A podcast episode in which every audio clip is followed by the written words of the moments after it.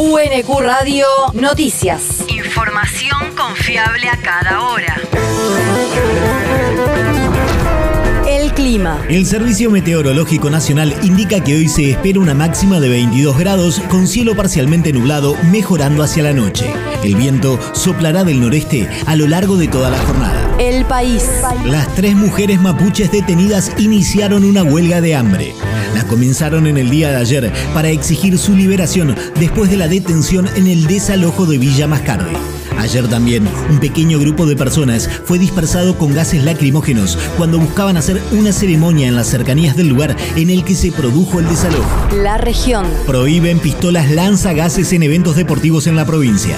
Luego de la represión ocurrida en el partido entre Gimnasia y Esgrima de la Plata y Boca el jueves último, el Ministerio de Seguridad le prohibió a la policía bonaerense el uso de pistolas lanzagases y granadas de mano en los eventos deportivos que se desarrollen en territorio provincial. Según el comunicado dirigido a los jefes de destacamento y firmado por el jefe de la División de Operaciones y de la Dirección de Infantería, Hernán Amatraini, solo queda autorizado el uso de dispersores. El territorio. Embistieron al micro de Capanga al retornar de una gira. Los integrantes de la banda de rock quilmeña sufrieron ayer lunes por la madrugada un siniestro vial cuando circulaban en un micro por la Ruta Nacional 7 en cercanías de la localidad bonaerense de Carmen de Areco y fueron embestidos por un automóvil cuyos ocupantes estaban alcoholizados. Nosotros hace 27 años que andamos por la ruta. Martín el Mono Fabio, cantante de Capanga. Estamos cansados de ver borrachos manejando y causando tragedias, entristeciendo a miles de familias. Nosotros por suerte hoy la podemos contar. Eh, si sirve algo el mensaje de concientización, vamos a alcohol al volante, tolerancia cero, loco. Pues, si no vas a manejar, haz lo que quieras de tu vida. No le cagues la vida a los demás. Cagátela vos solo.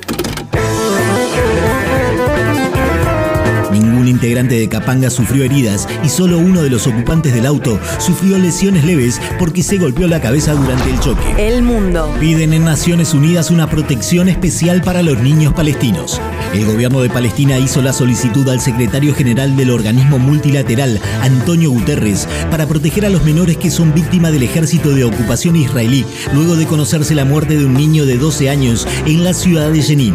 En la carta enviada a las autoridades de la ONU, también denuncia que en los últimos 15 días, más de media decena de niños y jóvenes palestinos de entre 7 y 19 años han sido asesinados a manos de las fuerzas israelíes con disparos que tuvieron como blanco la parte superior de sus cuerpos.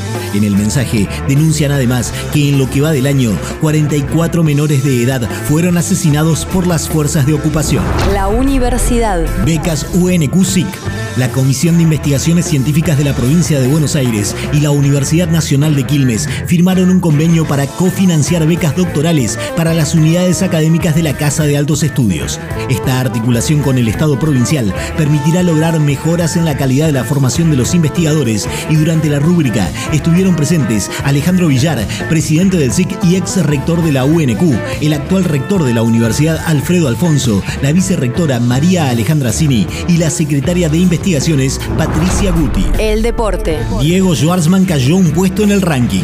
Tras quedar eliminado en octavos de final del ATP de Tel Aviv en manos del francés Arthur Riederneck, el Peque se tomó un breve descanso del circuito y no participó esta semana en la que Djokovic se consagró en Astana. Es por esto que en la nueva actualización del ranking de la ATP, el argentino cayó un lugar y ahora se ubica en el puesto 18. Entre el resto de los argentinos que integran el top 100 del ranking, no hubo ascensos. Francisco Cerúndolo continúa vigésimo noveno, Sebastián Báez trigésimo quinto, Pedro Cachín cayó dos puestos al sextuagésimo primero, Federico Coria sigue en el puesto 72 y Tomás Echeverry retrocedió un lugar hasta el puesto 89. UNQ Radio te mantiene informado.